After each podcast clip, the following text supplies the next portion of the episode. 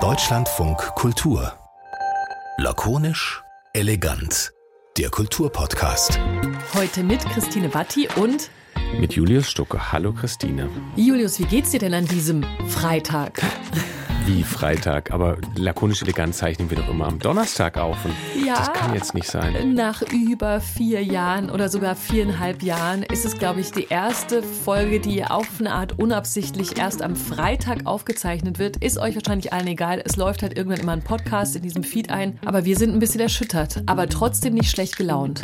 Nee, überhaupt nicht. Und weil euch das vermutlich egal ist, erzählen wir euch auch gar nicht lange, warum es so gekommen ja. ist, sondern nehmen es einfach so hin und erzählen euch lieber, was wir heute machen wollen. Wir wollen über einen Film sprechen, der heißt Der vermessene Mensch von Lars Kraume, lief vor nicht allzu langer Zeit auf der Berlinale und ist deshalb ein etwas besonderer Film, weil er, so heißt es zumindest, der erste Film ist, der sich einer Geschichte widmet, in der die Deutschen viel Schuld auf sich geladen haben, nämlich der Geschichte im heutigen Namibia, früher Kolonie gewesen, in der die Deutschen den ersten Völkermord des, ich muss mal kurz überlegen, 20. Jahrhunderts begangen haben. Dass es diese Geschichte gibt, ist klar, aber dass diese Geschichte wenig aufarbeitet ist, zum Beispiel im Schul- und Bildungskontext, darüber wird auch immer sehr, sehr viel gesprochen. Genauso ist sie wenig aufgearbeitet im Museumskontext, denn ein Teil dieser Kolonialgeschichte ist auch der Teil der Raubkunst oder der Verbringung der sogenannten Human Remains, also menschlichen Überreste aus zum Beispiel Namibia in die Keller und in die Ausstellungen verschiedener deutscher Museen. All das spricht dieser Film an, der sich dazu so eine Fiktion, also eine fiktive Geschichte ausgedacht hat. Es geht um einen Ethnologen namens Alexander Hoffmann, der aus sich heraus eigentlich so als zweifelnder Typ dargestellt wird, der eigentlich der Rassentheorie nicht so richtig folgen will und dann in einer Expedition landet. Und im Film sehen wir dann den schon von dir erwähnten Völkermord äh, deutscher Soldaten an den Herero und Nama. Wir sehen die Existenz von Konzentrationslagern und das brutale äh, Töten und Morden, das damals geschehen ist während Alexander Hoffmann, der Ethnologe, trotz allem auf seiner Mission bleibt und dabei ist, die Schädel, die er kriegen kann, so brutal muss man es ausdrücken, wiederum bereit zu machen für den Weg nach Deutschland in die Museen. Und dieser Film war auch Teil eines Bundestagsscreenings und auch schon jetzt Teil vieler verschiedener Besprechungen, läuft ab äh, dem 23. März auch in den Kinos an. Wir haben im Deutschlandfunk Kultur auch schon mit dem, nicht wir persönlich, aber Menschen im Deutschlandfunk Kultur haben schon mit Lars Kraume darüber geredet, warum er sich eigentlich dieses Themas angenommen hat. Das ist vielleicht noch ganz interessant, bevor wir dann unsere Gäste begrüßen. Als ich angefangen habe, mich damit zu beschäftigen, war ich total erstaunt, dass wir immer noch in unseren ethnologischen Sammlungen Tausende von Schädeln, von menschlichen Überresten haben, die im Kontext dieser Kolonialzeit aus pseudowissenschaftlichen, rassistischen Gründen gesammelt wurden und bis heute nicht restituiert wurden und habe dann das Drehbuch eigentlich darum geschrieben, um diese eben verdrängte und noch nicht aufgeräumte Schuld, die wir da haben. Mir kann niemand erklären, warum wir immer noch Tausende von Schädeln, die aus kolonialen Kontexten gestohlen wurden, in deutschen Archiven haben und warum sie nicht längst alle würdevoll bestattet sind. Das ist also so ein bisschen der Ansatzpunkt gewesen, die Motivation, warum Lars Kraume gesagt hat, okay, diesen Inhalt, dieses Thema möchte ich mir genauer anschauen und möchte da einen Film drüber machen. Und das ist ja auch eine Frage, die, glaube ich, äh, vielleicht klingt die so ein bisschen oder ich dachte erst, die klingt so ein bisschen naiv. Ja, warum ist das so? Ja, muss man hm. mal gucken, wieso die deutsche Gesellschaft mit Geschichte so umgeht. Aber sie ist natürlich eine Frage, die sehr, sehr viele Menschen sich stellen und die auch so faktisch äh, seit einiger Zeit eine Rolle spielt, wenn es zum Beispiel um Museen geht und die Restitution äh, von Raubkunst und von Objekten dort. Und diese Frage, der wollen wir auf den Grund gehen und gleichzeitig schon aber auch anlässlich dieses Films der Frage, wie, wie kann man Kolonialismus denn erzählen? Mhm. Also auf der Leinwand, im Museum, in der Wissenschaft, denn offenbar gibt es ja ein massives Problem damit, sich dieser Geschichte zu nähern. Museen ist ein gutes Stichwort, weil unsere Gäste sich nämlich auch genau mit äh, Museen und mit Objekten und geraubter Kunst ähm, und Human Remains in Museen beschäftigen. Und einer dieser Gäste ist David Blankenstein, der ist Kunsthistoriker, ist Museologe, ist Kurator und arbeitet momentan für die Stiftung Humboldt Forum also im Berliner Schloss. Hallo David, schön, dass du da bist. Hallo. Schön auch, dass Michael Asekinga da ist. Er ist Doktorand an der TU Berlin und sein Projekt, an dem er gerade arbeitet, trägt den Titel Umgekehrte Sammlungsgeschichten Mapping Kamerun in deutschen Museen. Hallo Michael, herzlich Hallo, willkommen. Christine. Ähm, wir haben uns vorher verabredet, dass wir kein Filmpodcast sind und nicht so eine richtige Filmkritik für diesen Film Der vermessene Mensch abliefern wollen. Aber da wir ihn alle gesehen haben in ganz unterschiedlichen Kontexten, zu Hause oder im Kino, vielleicht könnt ihr sagen, was so Eindrücke oder Gedanken dazu sind, die euch durch den Kopf gehen, seitdem ihr diesen Film gesehen habt. Ich bringe ganz einfach in die Debatte, weil äh, das ist eine Fiktion und dort wird gezeigt, wie die Kolonialherren damals äh, menschliche Überreste gesammelt haben. Und das, was in diesem Film gezeigt wird, ist nur ein Teil der Brutalität. Die Kolonisation in Namibia, in Kamerun oder in, in irgendwelcher Kolonie. Und diese Gewalt geht noch weiter, indem man also in deutschen Museen noch so viele Schädel, die zusammen in einem einzigen Kisten gebracht sind und die Art, wie man sie hier in Deutschland äh, bewahrt, ist für mich auch sehr hochproblematisch und das ist noch ein Schritt weiter mit dieser Gewalt, die vor 100 Jahren schon angefangen hat. David, hast du das als äh, Plot oder als Film, über all dem liegt noch so eine angedeutete Liebesgeschichte. Vielleicht müssen wir jetzt wirklich nicht alles erzählen, aber David, hast du das angeschaut und auch mit deinem Blick auch gerade auf den Museumskontext gesagt, okay, das äh, gar nicht gut oder schlecht, aber das ist ein Film, der in die richtige Richtung geht vielleicht oder der Themen anspricht, die gerade zu wenig erzählt werden? Es ist ja in der Tat so, dass wir nicht viele Bilder haben von dieser Genozidgeschichte äh, im heutigen Namibia und äh, von überhaupt von dem deutschen Kolonialkontexten, also filmische Bilder.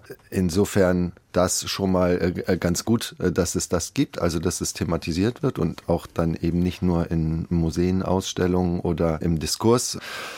Was wir in dem Film allerdings einfach auch sehen, ist also eine, eine Erzählung, ein Protagonist und du hast es angedeutet, auch eine Liebesgeschichte und so. Das heißt, wir sind in, einer, in der Fiktion und in einem Narrativ mhm. und auf einem Grad, wo wir eine wissenschaftliche Ebene betrachten können, also die der Anthropologie in dieser Zeit in, in Deutschland oder im weiteren Sinne Europa die koloniale Situation, auch das Vorgehen von, von Militärstrukturen in dem kolonialen Kontext, also das äußerst brutale und genozidale einfach.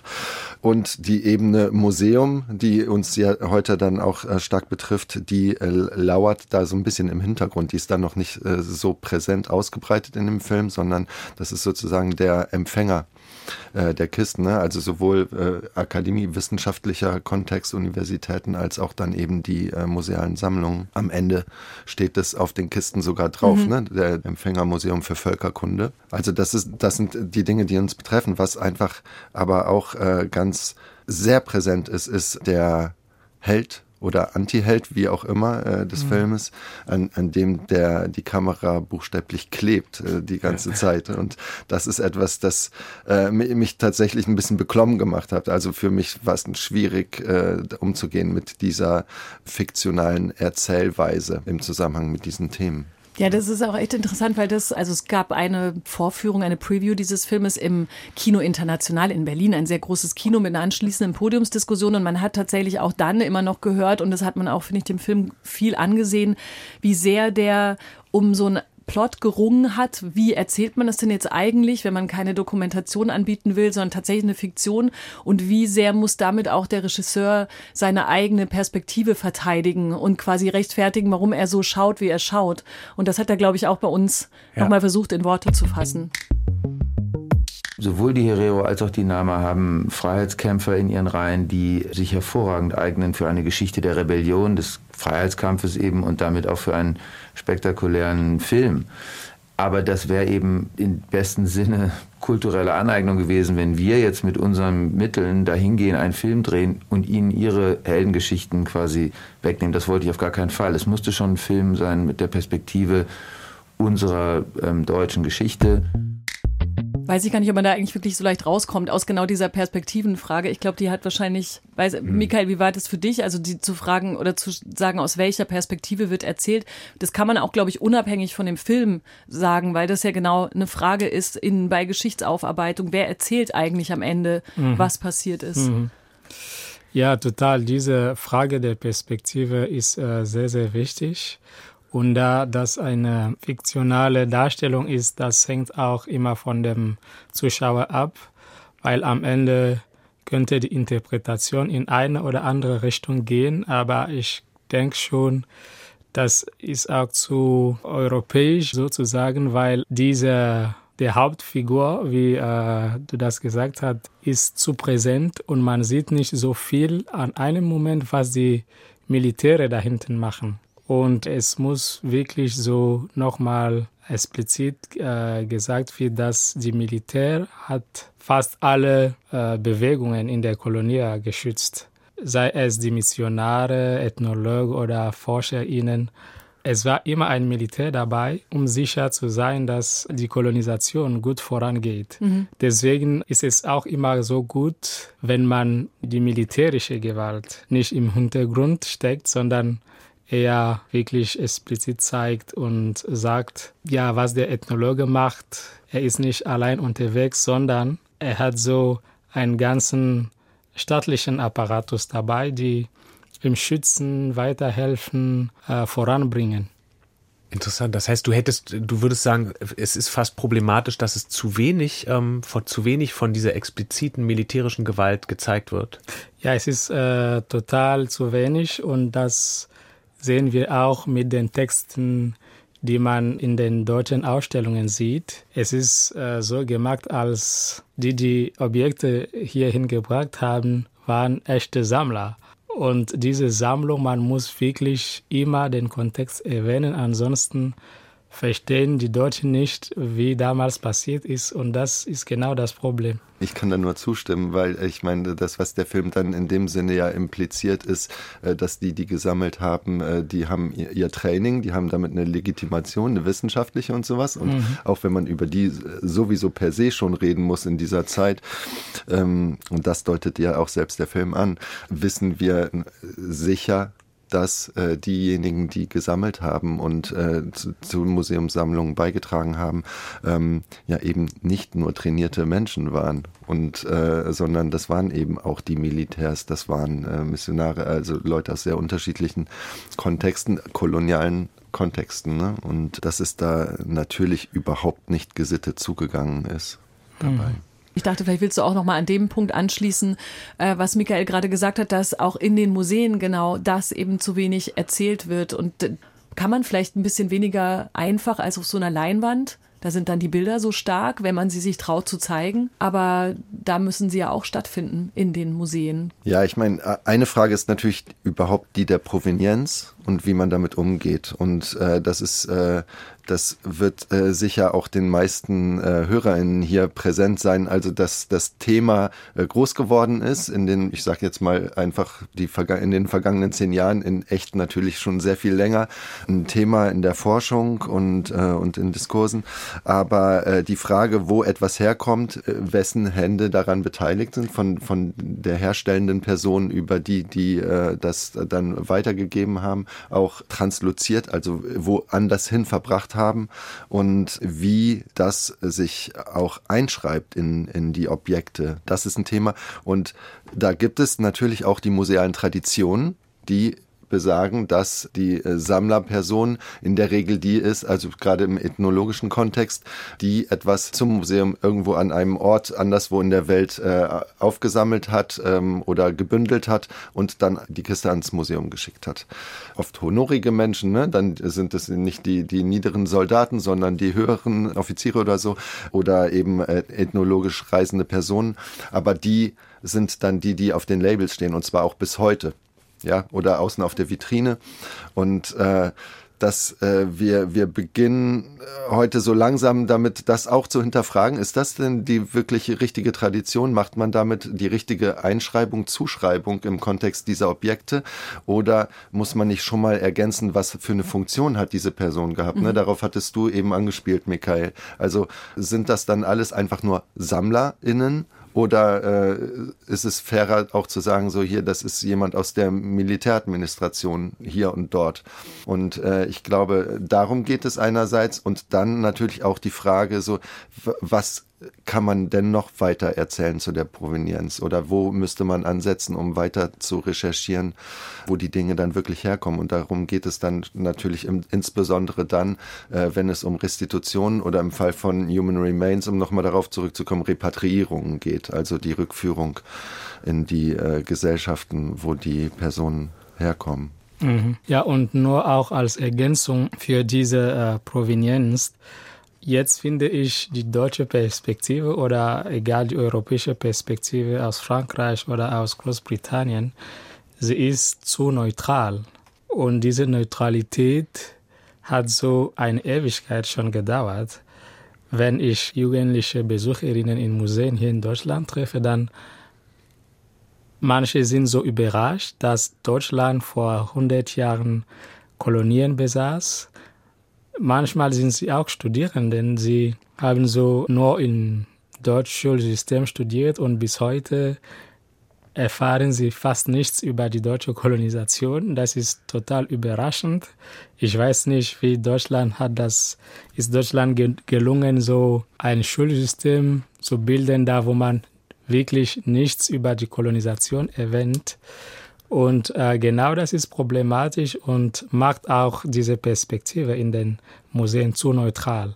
Und für die Frage zu den Sammlern, es ist auch immer wichtig zu wissen, woher kommt äh, das Objekt eigentlich.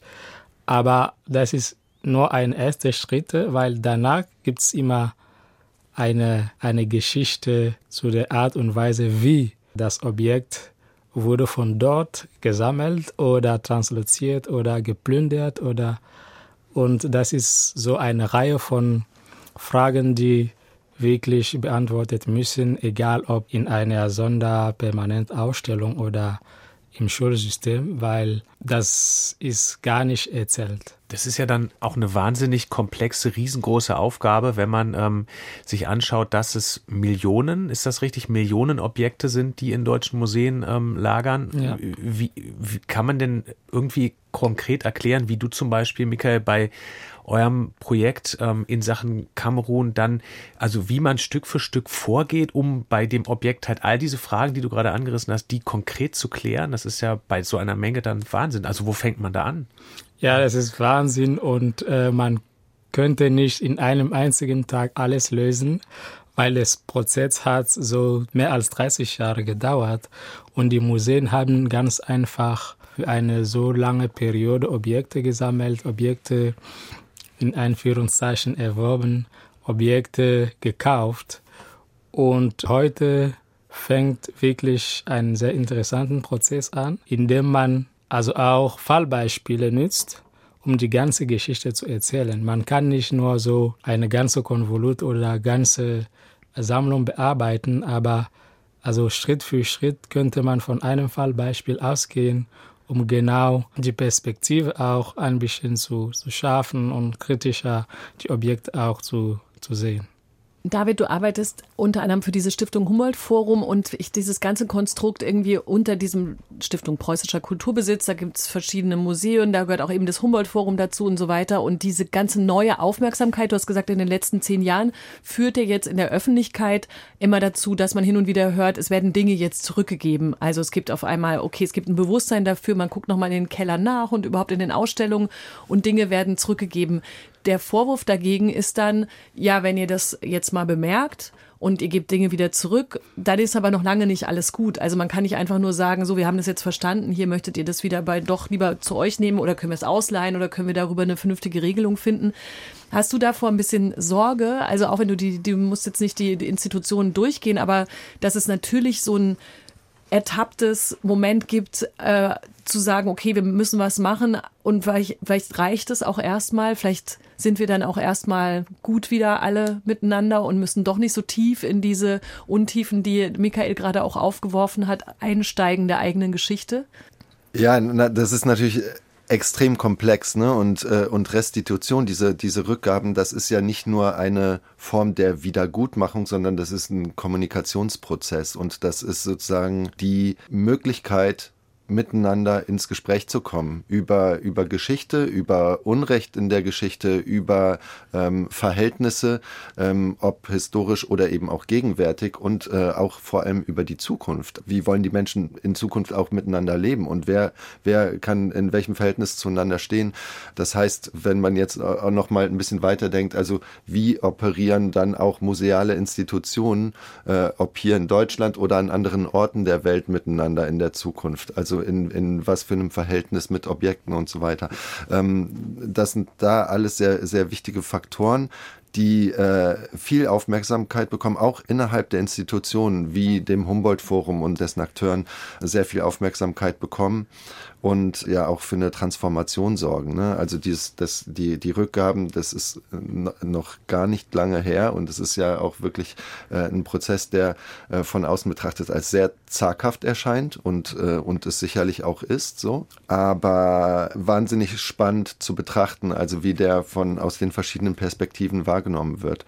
Und ich glaube, es ist definitiv was dran, was, was du sagst, dass es einfach nicht so leicht ist, die Sachen äh, wegzugeben oder mhm. zurückzugeben in diesem Fall und dann ist gut, so, sondern es ist sehr viel schwerer. Ja, äh, das ist, äh, also Restitution heißt nicht, äh, die Objekte von Deutschland wegnehmen und dann zurück nach äh, Kamerun oder nach Senegal schicken.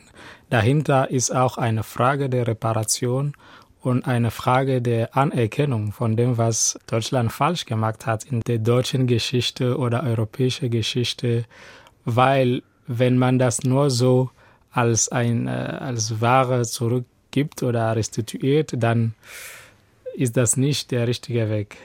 Man muss denken, wie man dauerhafte Kooperationsverhältnisse oder sozusagen eine dauerhafte neue Weltanschauung darum zu entwickeln, damit das nicht mehr passiert, weil die Geschichte der, der Menschheit geht weiter. Und wenn wir nicht heute korrigieren, das, was damals falsch gelaufen ist, dann es könnte sein, dass in zehn Jahren, in 20 Jahren, dann taucht eine Generation auf und sagt, dann wir machen weitere Kolonisation. Das könnte passieren. Ich sage das nur, um also klar zu machen und auf, darauf auf, aufmerksam zu machen, dass die Vergangenheit muss korrigiert werden alle äh, Beteiligten müssen ihre Unrecht auch anerkennen, weil heute haben wir so viele Beweise in den Museumssammlungen, die Offiziere, sie, die wirklich genau beschrieben haben, wie die, sie die Leute in den Kolonien getötet haben oder ganz einfach Paläste gebrannt haben, um einen Thron, um einen Zepter von einem irgendwelchen Chef zu haben. Also genau das muss man wirklich explizit erzählen und dann also die Schuld von den Beteiligten etablieren und sagen, das erkennen wir. Und ab dem Moment hat wirklich auch das Wort Restitution als Prozess betrachtet. Ab dem Moment wird es sinnvoll. Das ist ja dann, dann fast analog, also so Restitution so zu verstehen, dass sie dann wirklich sinnvoll wird, analog zu diesem schwierigen Prozess, den es äh, gedauert hat, den Völkermord in Namibia überhaupt als solchen zu benennen, was ja politisch auch wahnsinnig lange gedauert hat und man sich immer so drumherum gewunden hat, auch aus so einem finde ich jedenfalls komischen Hintergrund, eben zu sagen, ja, ähm, wir könnten das anerkennen, wir wollen aber dann nicht in daran hängende Reparationsforderungen kommen. Und bis man dann irgendwann nach langer Zeit ja zu diesem Punkt gekommen ist, zu sagen, ja, wir sprechen von Völkermord, sehen aber nicht, dass damit irgendwelche Forderungen verbunden sind in rechtlichem Sinne und so. Und frage mich dann immer, ist das dann eigentlich eine, das ist ja dann eigentlich kein Eingestehen von Schuld, sondern es ist ja irgendwie ein Vorschieben dieses dieses zum Beispiel Themas Geld, um zu sagen, okay, das, das schieben wir jetzt vor und erkennen damit ja aber die Schuld dann vermutlich nicht richtig an. Und vielleicht ist darin ja dann schon, wir haben vorhin diese Frage von Lars Kraume gehört, keiner kann ihm erklären, warum in so vielen Museen diese Sachen noch liegen. Vielleicht, weil es so kompliziert ist, aber auch irgendwie, weil man eben damit dann eben eine Form von Schuld eingestehen würde, die man sich eben noch nicht eingestehen wollte. Ja, äh, ja, ist, ähm, ich bin gar nicht so sicher auf dem juristischen Parkett, ne? Und diese die juristischen äh, Bedingungen dabei äh, sind auch, auch noch mal sehr komplex, aber auf dem äh, im kulturellen Feld. Also, dass es da Versäumnisse gab, wo sie nicht hätten sein müssen, dass es Anläufe gab, es anders zu machen und so, das ist mittlerweile historisch auch wirklich ganz, ganz klipp und klar astrein belegt. Ne? Kann, das kann man in Büchern wie Afrikas Kampf um seine Kunst von Benedikt Savoy etwa äh, wirklich nach nachlesen und, mhm. äh, und andernorts auch so. Das ist, ähm, äh, diese Ausrede darf schon mal nicht gelten für Museen, aber wir gucken ja immer von dem Punkt, an dem wir gerade sind und wie geht's weiter. Und ich glaube, da kommen wir schnell wieder auch zum, ähm, um, um nochmal zum Thema Narrativ zurückzukommen, mhm. das geben wir uns ja auch, also das geben sich auch die Institutionen. Also das ist dann auch, das wird ja auch ein gesellschaftlicher Kontext, in dem man über sowas wie äh, Restitution, Repatriierung, äh, Wiedergutmachung im weiteren Sinne auch redet. Und da nach Formen zu suchen, Formen zu finden, wo alle miteinander reden können und auf neue Art und Weise. Das ist eben total wichtig. Also, dass das nicht eine die Erzählung ist, die von hier passiert, weil nun mal die äh, Millionen von Objekte äh, gerade hier sind und die Wissenschaftlerinnen und Wissenschaftler damit beschäftigt, dann irgendwie von mir aus dann die Provenienz zu erforschen, sondern äh, auch aus anderen Richtungen, in anderen, äh, vielleicht experimentelleren Formen. Hast du da äh, Erfahrungen mit Michael oder kannst du was teilen, so aus dem, wie, wie ihr gerade forscht in eurem Projekt zum Beispiel? Also vielleicht kurz bevor ich zum Projekt komme. Also diese Frage der Restitution muss auch wirklich die Meinung von den verschiedenen Gesellschaften in den ehemaligen Kolonien in die Debatte einbringen, weil manche denken, es ist immer eine Frage des Gelds. Es geht gar nicht um Geld, weil die Leute haben noch, wenn man, wir sind in einer Ära der Kooperation sozusagen, weil alle ehemaligen Kolonien mittlerweile unabhängige Staaten geworden sind. Aber was wurde denn gemacht? Wir sind so von A auf B gekommen, ohne diese geschichtliche Unrecht zu reparieren. Und das ist hochproblematisch, weil es wird gemacht, als damals nichts passiert ist.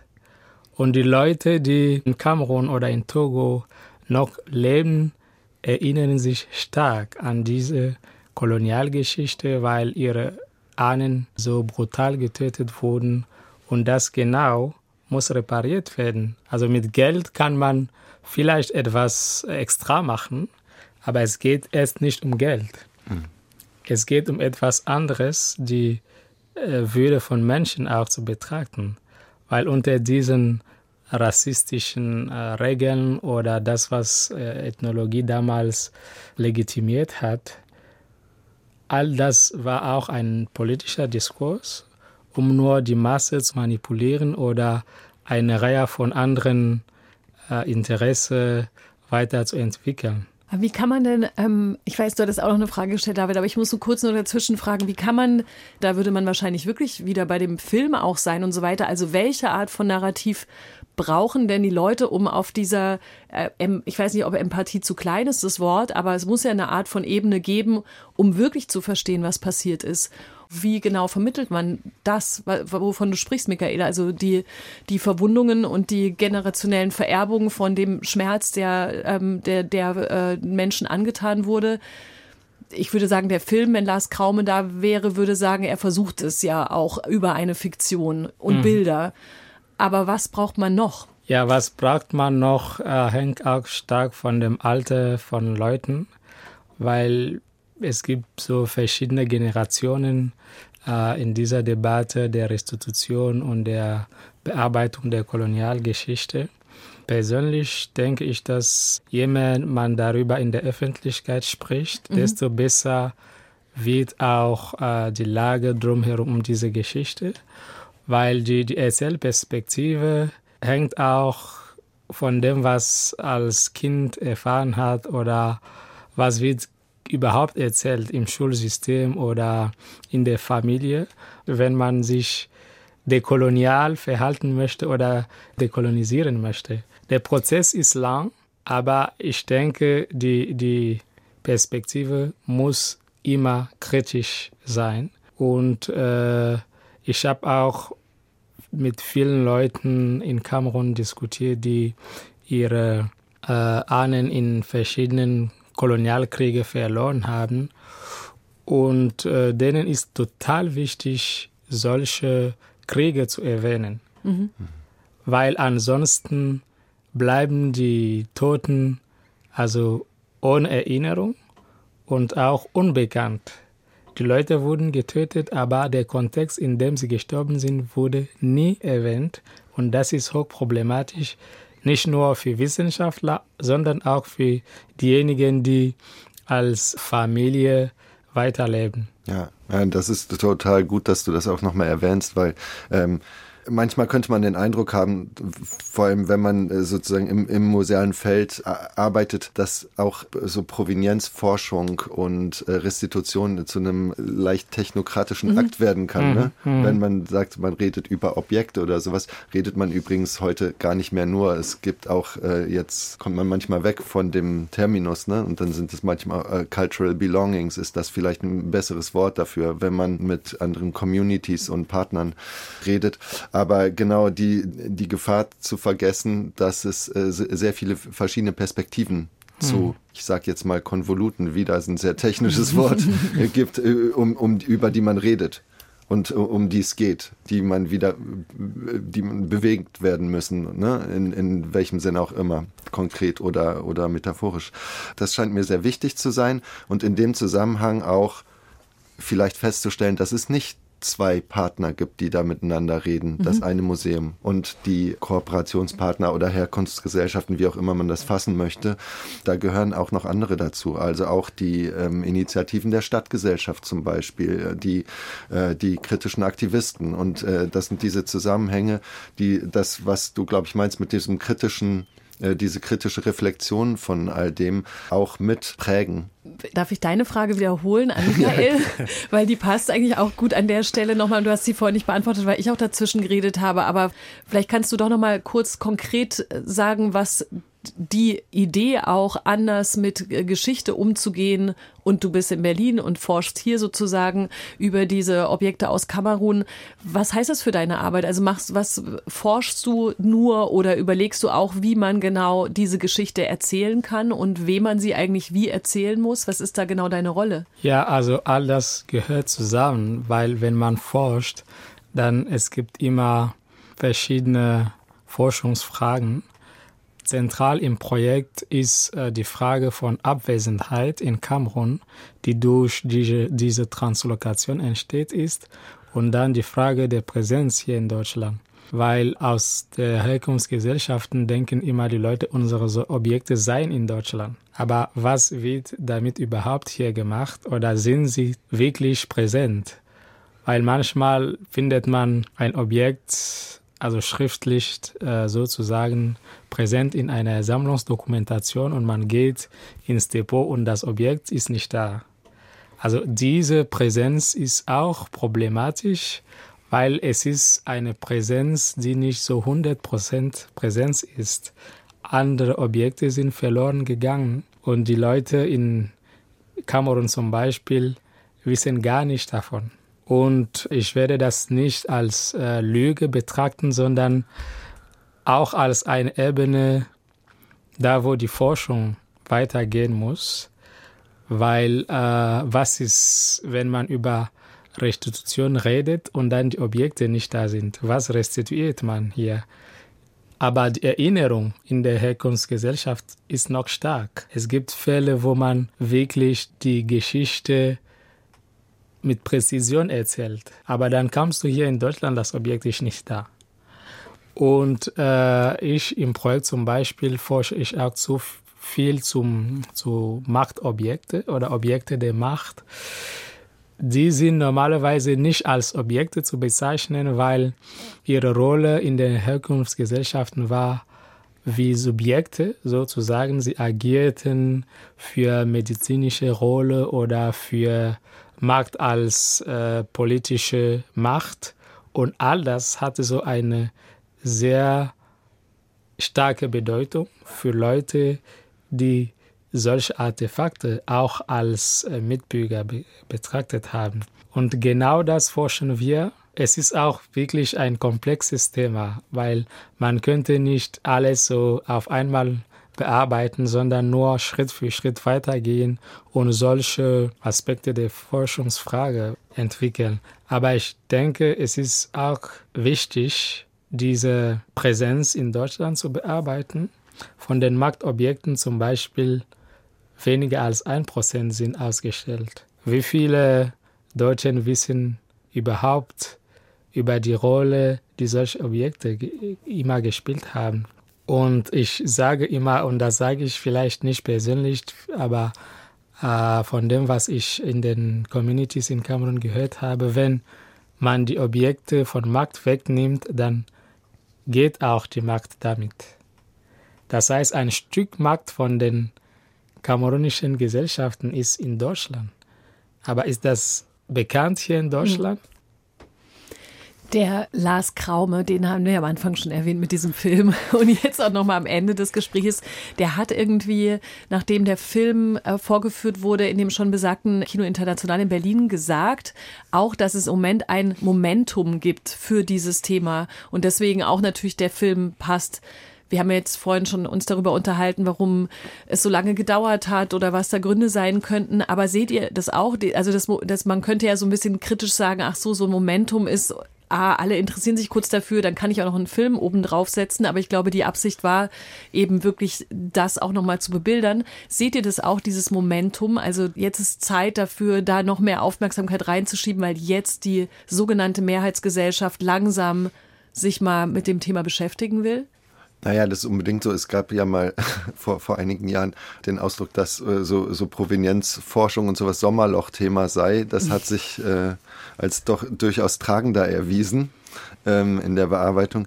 Ja, ich, ich glaube, das ist unbedingt ein Thema, das weiter verfolgt werden muss. Ne? Und wir waren, wenn wir über, über Repatriierung von Human Remains, Restitution von äh, Kunst und äh, Objekten, Cultural Belongings im weiteren Sinne sprechen, dann richtet sich die Aufmerksamkeit damit ja auch tatsächlich auf die Machtpositionen und Machtzentren und äh, wie es da um eine Balance und äh, oder strukturelle Unterschiede geht und will deshalb das nochmal aufgreifen, was du gesagt hattest, Michael, der Verlust von Macht, der an einem Ort passiert ist oder in, in einem Kontext stattfindet und Museen, die ja durchaus Orte der Macht sind. Also die sind äh, nicht politische Machtzentren, aber sie sind unglaublich machtvolle Orte. Mhm. Das kann man zum Beispiel daran ablesen, dass noch vor, weiß nicht wie viel war, fünf bis sieben Jahren irgendwie über das Humboldt-Forum mal gesagt wurde, das Humboldt-Forum liefert die Meistererzählung des 21. Jahrhunderts für die Welt. Ja, das ist, also das heißt, dieser Ort, an dem äh, der mit Millionen Objekten verknüpft sind, es sind ja gar nicht alle im Haus oder auch äh, und erst recht nicht ausgestellt. Aber das ist sozusagen so die Position, aus der man heraus äh, sozusagen das konstruieren kann. Wir können hier alles erzählen. Mhm. Äh, von hier aus kann alles beforscht werden ob das nun von kamerunischen Forschenden ist oder, äh, oder äh, Leuten aus Papua-Neuguinea oder wie auch immer. Ähm, Ne? Alle können herkommen, sich das hier anschauen und hier können diese Erzählungen entstehen. Äh, das funktioniert nicht mehr, wenn man weiter denkt, also in, in diesen Restitutionslogiken und Prozessen, weil wir einfach einen anderen Narrativ brauchen, weil wir merken, wir brauchen die Stütze auch der Position der anderen Perspektiven, um weiterzukommen um, um klarzukommen, auch letztlich in unserer eigenen Gesellschaft. Ne? Das sind äh, diese, diese Themen Rassismus, die damit zu tun haben. Genau. Aber anzuerkennen, wie machtvoll die Position eigentlich ist, mhm. ist ja der, der einzige äh, Moment, um festzustellen, wie können wir denn auch äh, davon ablassen. Äh, das ist natürlich keine leichte Übung. ja. Ja, es ist sowieso jetzt und ich erinnere mich an ein Projekt, das heißt Reconnect Objects. Das heißt, es ist eine Art Resozialisierung von den Objekten, die äh, hier in Deutschland in Anführungszeichen leben, aber nicht im richtigen Kontext. äh, sie dürfen restituiert werden, aber nicht so, um sie wieder in einem äh, kamerunischen Museum zu bringen, sondern wirklich in äh, dem richtigen kulturellen Kontext noch einzu, einzubeziehen. Und das, äh, denke ich, ist eine Basis für einige Voraussetzungen, die uns dazu bringen, über diese jetzt nicht nur als jetzt zu betrachten, sondern als eine wirklich dauerhafte Periode und auch als äh, so neue Kooperationsverhältnisse oder wie auch immer so Austauschverhältnisse zu, zu organisieren und äh, neue Perspektive nicht nur aus europäischer Perspe äh, Sinn zu, zu, zu etablieren, sondern auch äh, von denjenigen, die die Objekte in Kamerun zum Beispiel resozialisieren, auch so weiter zu hören und komplett die Sachen ein bisschen umdrehen. Dann wird nämlich aus dem Momentum was Dauerhaftes. Entschuldigung, das ist ein bisschen platt. Aber das ist doch der, der vielleicht das Schlusswort oder der Wunsch, mit dem man aus diesem Gespräch nach diesem, vielleicht gibt es ja gar keinen Hype um den Film Der vermessene Mensch, aber das vielleicht hat er ja zumindest auch mindestens auch dieses Gespräch angestoßen. Das muss man. Das hat er angestoßen und ich freue mich auf jeden Fall und, und, und sage danke an Michael und, äh, und David, dass ihr die Gedanken mit uns geteilt habt zu diesem Film Der vermessene Mensch, aber vor allem auch darüber hinaus und äh, Einblicke in eure Arbeit und alles, was man da noch weiterdenken kann. Vielen Dank für das Gespräch mit euch. Sehr gerne. Ich danke euch und ich danke dir auch, Michael. Danke. Und ich hätte noch eine kleine Empfehlung zum direkt weiter beschäftigen für euch, wenn ihr bis was? hier gehört habt. Wie sowas? Noch die anderen 100.000 Folgen von Lakonisch Elegant willst du die, noch empfehlen? Die und äh, wenn ihr mit all denen durch seid oder vielleicht vorher, damit, äh, damit diese, diese Folge hier noch frisch im Ohr ist. Äh, ich habe ein Feature gehört vom SWR, was ich äh, ans Herz legen würde, was auch zum Thema passt, was glaube ich im Februar entstanden ist und was wirklich super ist, weil sich da Afrodeutsche auf Spurensuche begeben und ähm, die Geschichte ihrer Familien erzählen. Und da sind viele sozusagen äh, Zeitbezüge, die sehr ähnlich sind wie bei dem Film Der vermessene Mensch, aber es ist eben eine ganz andere Geschichte, weil die Perspektive ist eben eine andere. Das heißt Black Power in den goldenen 20ern, Afrodeutsche auf Spurensuche. Gab es beim SWR, wenn ihr das googelt, findet ihr das aber auch äh, online. Dankeschön, Julius Stucke. Danke, Christine Watti. Und vielleicht erscheinen wir nächste Woche wieder, vielleicht auch donnerstags. Vielleicht haben wir jetzt aber auch irgendwie diesen Bann gebrochen und wir haben jetzt überhaupt keinen festen Erscheinungstermin. Ja, auch mehr, oder man weiß wir kommen es nicht. einfach nie wieder. Nee, das auf gar keinen Fall. Alles Gute euch, vielen Dank fürs Zuhören und bis bald. Tschüss. Tschüss.